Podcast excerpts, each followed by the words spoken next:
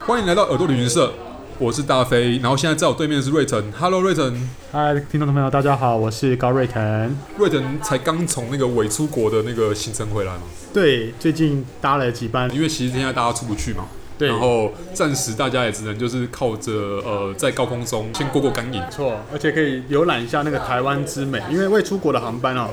它其实蛮特别的，它飞机故意都飞得特别低，飞特别低主要是让你拍照用吧，还有看那个景色用这样对子，，不然一般来说搭飞机就是看到云嘛，印象中搭飞机上去十五分钟之后就是看到云，对然后就没了。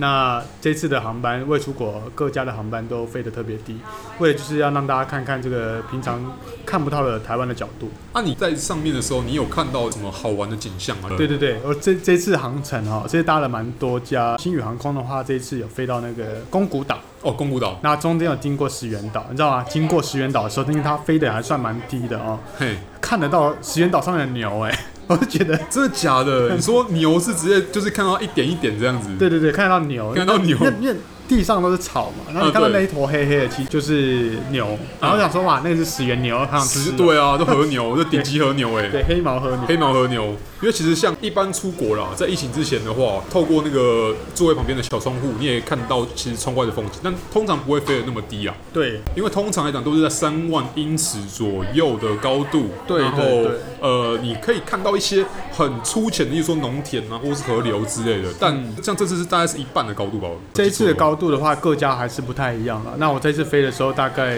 两万三万左右。呃我觉得它飞的比较低的原因，除了可以大家看风景之外啊对，就是可以看到那个车子的流动。流动，那你看到、哦你看车子流动的时候，你会发现说，哎、其实日本跟台湾的驾驶方向不太一样。你才有那种哎、你真的在看到人家在生活的感觉。它很妙，就是在日本上空的时候就开始派餐。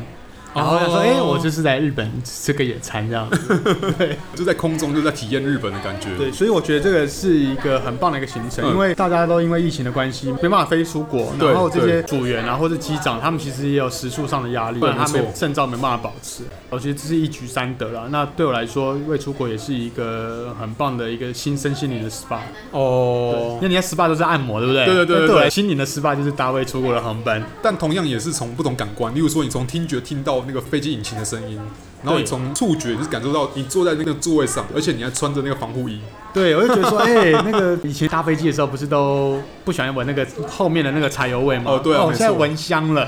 有够香的真香。还有味觉可以吃那个飞机餐，对对对，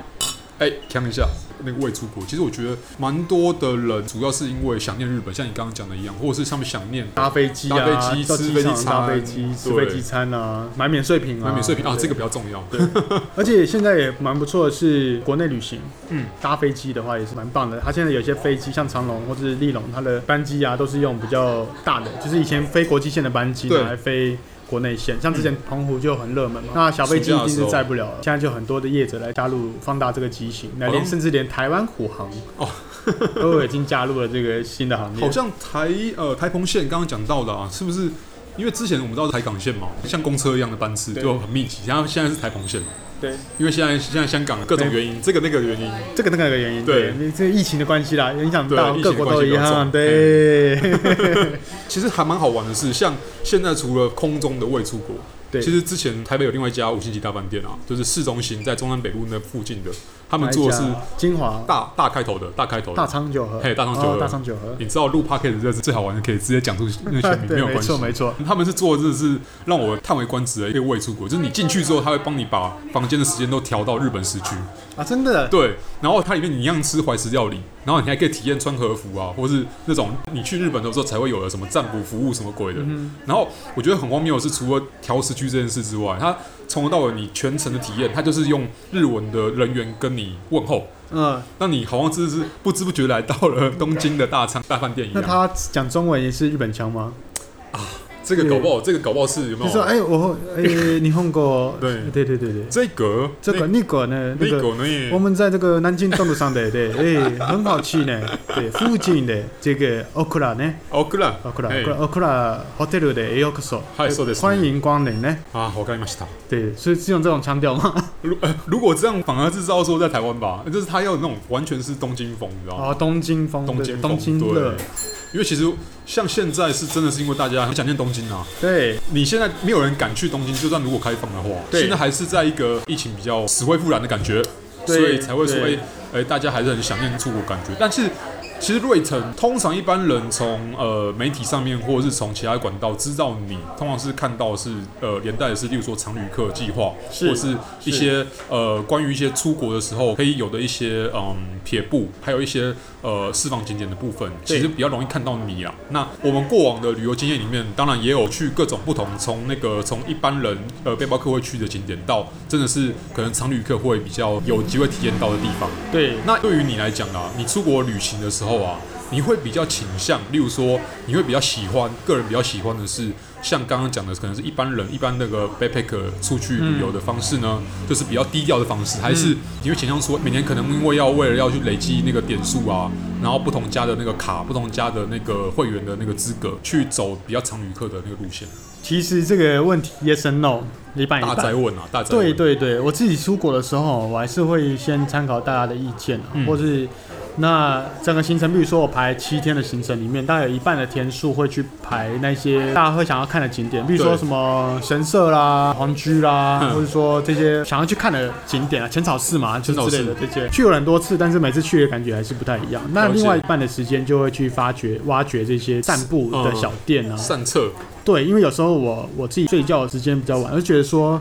我都已经出来度假了，我就不想要像那个背包客一样，早上五六点就起来吃早餐。哦超早超级餐累，早餐吃不吃对我来说无所谓，我就嗯一天睡到十点十一点，然后再慢慢的偷偷摸摸的，就是不是偷偷摸摸、啊，拖拖拉拉 的拖拖拉拉的出门，然后散步，然后去，尤其是平日的时候，因为日本当地人上班，所以我就会去这些街边小店去挖掘。嗯那至于有没有累积到点数，或者说它是不是点需要数的常合旅客啊什么的对方。对对，的我就觉得方式无所谓，那嗯我就会用这个可以累积点数的这个信用卡来去做消费，所以比较会看到就是说现金还是刷卡的店家。不过在日本不用担心，大部分的店家都是可以刷卡的，嗯，所以我就没有这个困扰。了解。饭店的话，我会考虑优先考虑说可以累积或者有这些待遇的，因为有时候日本这个地方寸土寸金，对啊，没错。那如果有这个常旅客的话，它升等的话就会比较方便。而且你休息起来也会比较舒服一比点较。舒服，然后有 late check out 啊，或者说一对些对对，有其他额福外利 benefit。对，所以这个时候呢，我就会透过一些呃订房平台去对做奢华酒店的预订，那它对省下来的对差价就很多。比如说嗯半岛酒店，那对透过 Water Lifestyle 订的话。它就会有这个额外的三千块礼遇之外，还可以升等嘛？嗯那这个升等的话，光升一个等级肯定就差七千块台币一个晚上。那如果我住一个礼拜的话，那七千就乘以七，那嗯差四万九千块台币。嗯嗯嗯。对啊，我大概是会这样子。其实像你像刚刚听到你说你不吃早餐，其实我自己听得蛮有感觉的，是因为通常来讲，你去日本还好，嗯因为才差一个小时而已。差一个小时。但你如果去欧洲，嗯会比较像我去年，呃，我去年去的真的是有够远哎的地方。欧、洲没有吃早餐，欧洲早餐超贵。哦，对，但是你因为你要调时差，你可对能刚开始前几天有没有，你会觉得哇，我还要起个大早，我可能呃前一天晚上才飞到，对然后累得半死，你隔天还要起大早去吃早餐，是一件在旅途刚开始就很累的事情。是的，所以才会说，哎、你也会衡量自己的情况，然后你去的地方，例如说你刚刚讲到说有些地方，瑞士、北欧它很贵，然后它对可能吃早餐的地方也不方便，对，所以你去享用一下饭店早餐是一件很有趣，而且可以对体验到当地料理的方式。这个太棒了，因为这个就是不是有一百块的那个额度 对嘛，对对我就是会把它叫 room service，因为有时候是要中午来起床嘛，时差的关系，美金一百嘛，每进一百美金一百， room service 进来吃就觉得很爽，而且不用离开房间。你可以躺着，对，而且重点是因为有时候去吃早餐之前要去楼下吃嘛，对，那去楼下吃的时候就会你要梳妆打扮，换个衣服，可能要喷个香香之类的。嗯，那有女生的话就是会要梳妆一下。哦，对啊，在 room service 叫进来吃的话，是你可以边化妆边吃，或者说你可以你可以披头散发吃，哦对啊然后也不会有人看到。主要是自在啦，对因为你自在出像我们讲过出去旅行，当然不同种的旅行，商务旅行，对，为了有什么目的去的旅行，但一般来说，一般人出去旅行就是为了散心，为了舒服。对那真的以常旅客角度来出发来讲的话，room service 就是很重要的功能。对，我自己的旅行风格，我很不喜欢把时间压得很紧，哦比如说会舍不得睡觉。那应该是我们在念书时代的时候，对会玩的我曾经有跟过一个朋友，他就是住胶囊旅馆，那我们也去住胶囊旅馆，嘿然后晚上十点十一点玩到后面，晚上还去逛唐吉诃德那个比较适合是拿来干嘛？就是代购为了去之类的吧，嘛。对对对对对。然后可能通宵，他他没可他是没有太多时间在床上那种。早上还是很早起床，那我会觉得说出个国怎么会比在加 在台湾还体力累，还对啊，还耗得更凶这样。 对对对，那我不是还而且休息了他有可能就觉得说，哎、我不要浪费任何时间，对然后我要把握好每一分每一秒在这个地方，然后回台北之后觉得，哇靠，真更是累，隔天早上上班的时候好像跑马拉松更一样对更辛苦。更辛苦。不过这个也是一个回忆啦，这是一个很好玩的回忆。还有像 couch surfing，、那嗯就是另外一种，就是在赌人品，你知道吗？因为你不知道你沙发主是正常人，哎、真的真的，我跟对你说，我朋友去之前因为出差，他省预算，他就去住 a m b n b 在欧 OK 洲。 OK，嗯，他有个女生，哼，结果晚上的时候，你知道怎么样吗？房东进来，她有上脚链，所以她进不来。房东啊，就有人在开他门，哇，啊超可怕，超可怕。然后从那之后，他就说他都要去住连锁酒店，他也不要正。常的，至少是有门牌的 那种。对，他说也不知道，可能房东忘记了拿东西来干嘛，只是他觉得哦不安全。其实一般来说，像刚刚讲可能 a m b n b 或甚至是刚刚讲的那个沙发冲浪，对，其实你都不知道说你在网站上面看到是一个样子，但是你现场看到是另外一个样子。像我们之前我们第一季的时候，就是雨涵就有讲到说，其实他之前在那个在曼彻斯特 Manchester 就有遇到过那种家里像电影场景，可是不是好的那方面，对，所以还蛮有趣的。但是那个的确是旅行的一部分。对但真的是要看人品，因为像刚刚讲说，旅行有分很多种。你万一是想要放松的话，那个那个地方可能就很难放松。对对对，而且还听到就是每个人房东的作息不同。哦对啊可没能错会没错。他搞不好四点多爬起来念经，拿敲木鱼，然后你就被敲木鱼我说搞不好啦。对对，我记得啦，我像我之前开发产品、旅游产品的时候啊，就有遇过，就是可以把那个清水寺给包下来。然后把清水寺包下来是多么酷的一件事嘛！他包的时间是下午五点之后，下午五点之后就是一般游客都已经离开之后，对他会把那个清水寺给包下来，然后做看你要做什么用途，办晚宴或办活动之用。嗯，然后然后在清水寺里面办晚宴，对啊，那可以就可以就参会吗？它有点像是因为它平常清水寺除了给呃一般游客参观的地方之外，它还有很多地方是不开放的，然后里面就包含可能就是不对外开放的一个大堂，然所以后它有可以那种包起来做晚宴，对，然后那就也也可以看你要做什么活动这样。那可以什么 barbecue 烤肉大赛吗？我觉得以目大会或者是吃肉喝酒啊？嗯然后以木质的地方来讲，我觉得可能不能生太大的火啦，嗯但我觉得应该在那个规范里面，在范围之内，应该只要不要把那个事给烧掉，应该他们都是可以接受的。所以吃肉喝酒是没问题的。呃，理论上理论上应该是因为光是请他们办客制化的晚宴的话，里面就有肉啦。是里面肉就有吗？肉的料理，对，没错，像生鱼片之类的，它就不是素的啦，因为其实日本佛教也完全是吃素的。哦，那可以就是裸奔吗？哎、这个可能要这个它天它启营之它类的毕竟还是佛门 呐、啊，就是 赌蟹这个神明这个如果要做这件事的话，可能会找那个法国，大家可能也有听过 Saint Michel，就是那个圣米歇尔山，对，那里也可以整个包下来，然后一样是营业时间之外的时候，那个比较适合在佛门之外。它虽然也是一个基督教的圣地啊，嗯但它应该会比较适合做那些更更有趣、更有趣的更活更动。嗯 open 的活动，会比较适合一点点。 OK，，对，所以包清水寺的话，可以刷卡累积亚洲万里同额， 是吗？可以吗？我不晓得，对对哦果然是一个很 professional 的常旅客，对，可以会马上升等 upgrade 这样直。接问点数的事情这样子。那这就是我的人生目标，在清水寺里面烧酒、烧肉、烧喝酒。肉， 你不要变烧酒喝肉就 好，烧酒应喝肉该应该是没有问题的，对啊对。其实不止清水寺啊，其实就我所知，好像美术馆，你知道有一些美术馆，然后甚至更早先我还有听过琉璃光室都可以办活动，啊，真的但它那个真的是要需要先事先先谈好，因为它毕竟是一个可能像国家的文化财，或者像是世界文化遗产。嗯，像我们刚刚聊到的那个清水寺对跟圣米秀，两个都是 UNESCO 世界文化遗产，你真的把它烧掉的话，百分之一万会上头条啊。不止上头条，应该被日本人杀死，出境也出不或了。是被法国人杀， 就是对看你想要被哪一国人给杀死这对对对样对对子。说到上头条这件事情啊，其实之前瑞腾也有在蛮多媒体上面分享到说，哎、作为一个常旅客，有没有你四处这样去做旅行，或是做呃不同性质的旅游啊？你在消费的时候啊，对你会有一个针对性的，可能这次你去日本，或你去其他欧洲国家，专门是否这张卡，然后否这个账户去做消费的情况吗？我自己的话，呃，都是用那个里程信用卡嘛，嗯，所以我都会特别挑那种出国旅游，不管去哪个国家，对，都可以累积里程的。但是最近的时候要蛮注意的。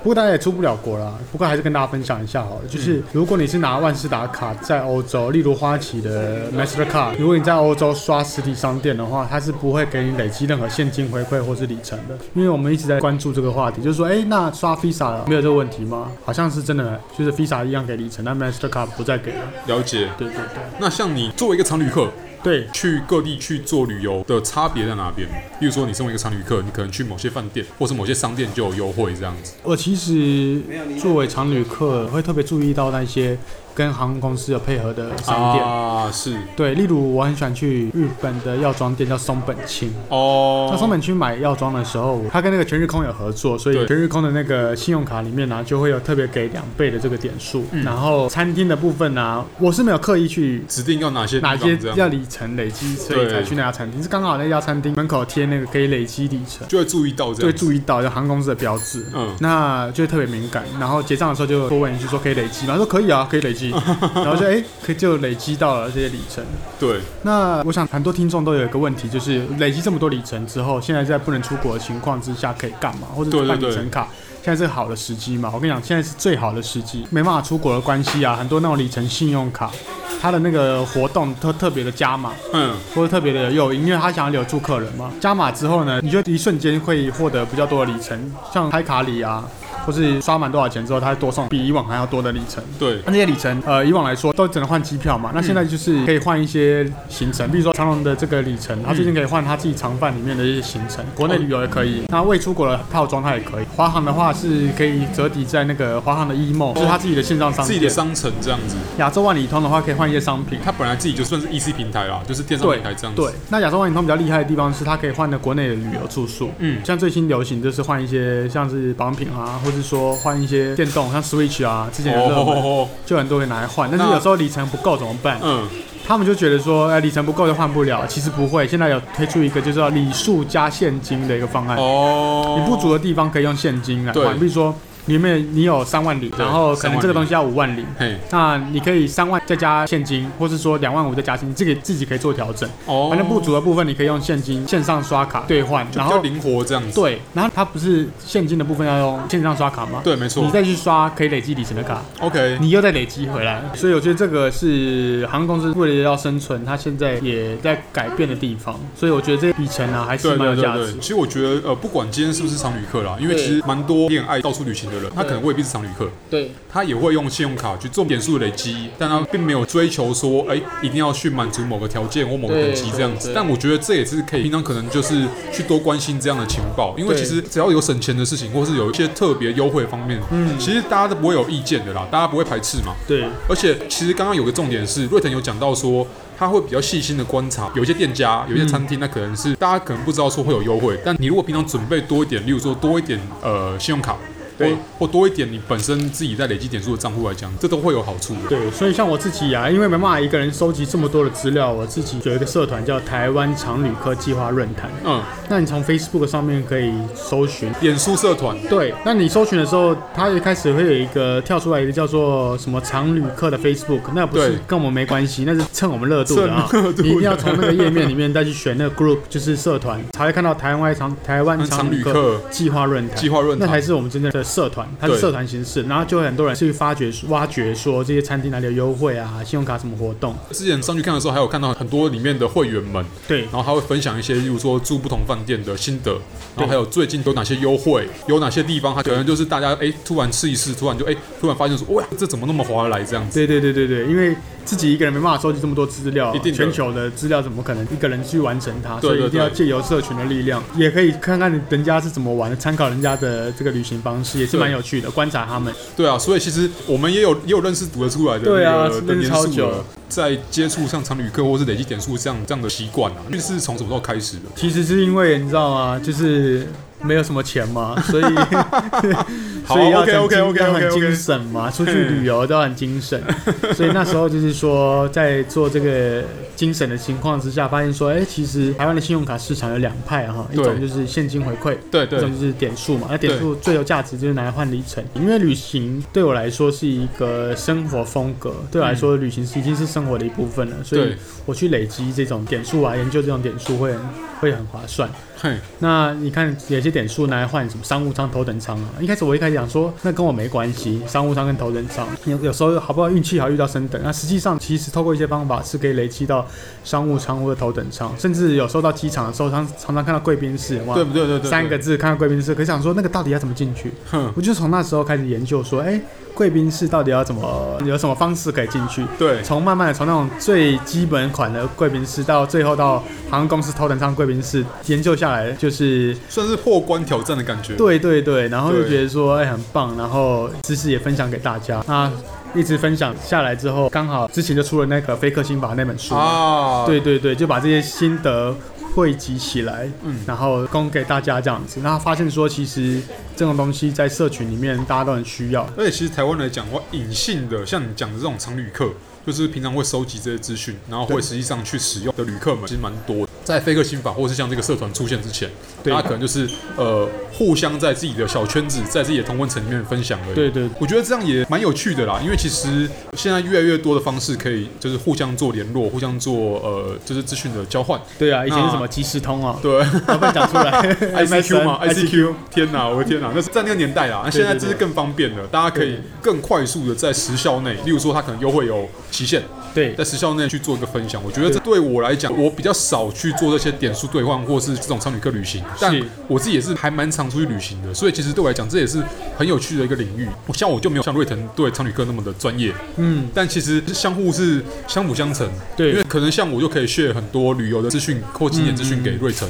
对然后瑞腾可能这边就跟我交换，例如说，呃，最近有什么好的那个点数兑换的方式对之类的，或是有什么，哎、像刚刚提到说，航空公司可能有商务舱或是头等舱的一些优惠，像我这样的以 backpacker 起家的一个旅游者来讲的话。就会是一个很诱人的选项，因为可能我去的国家是很远的，需要飞很长里程的地方。哎，我讲到这一点哈，哎大飞，你之前也是 backpacker 嘛，对不对？对对对，没错。其实我一开始也是从 backpack 旅行开始，哦从自助旅行开始。对，那最友善的地方就是日本嘛，那当然还有其他地方。对，那像是之前有一个自身经历啊，其实是 backpacker 的隐藏成本很高哎、像我之前搭廉价航空的时候，它是没有空桥的，哦，对然后啊，对对对它，航班如果取消了，你那天的行程就毁了。嗯，所以它可以取消取消，那它也不会赔你。所以对我来说，时间成本太高了。传统航空的方式就是说，它会补偿给你，会帮你改签。对那除了可以累积里程之外呢，它有时候帮你升等，对然后做起来也比较舒适。对但 LCC 的部分的话，就比如说我有时候上次搭某家 LCC 到日本，对，它没有空调，就外面在下雨，有一段几率是有在淋雨的。然后在那个第三航厦，就是成田吗？哦，呃成田成成田，田对成田，它就是 LCC 专用航厦嘛。对对对，那那个地方就是会很冷，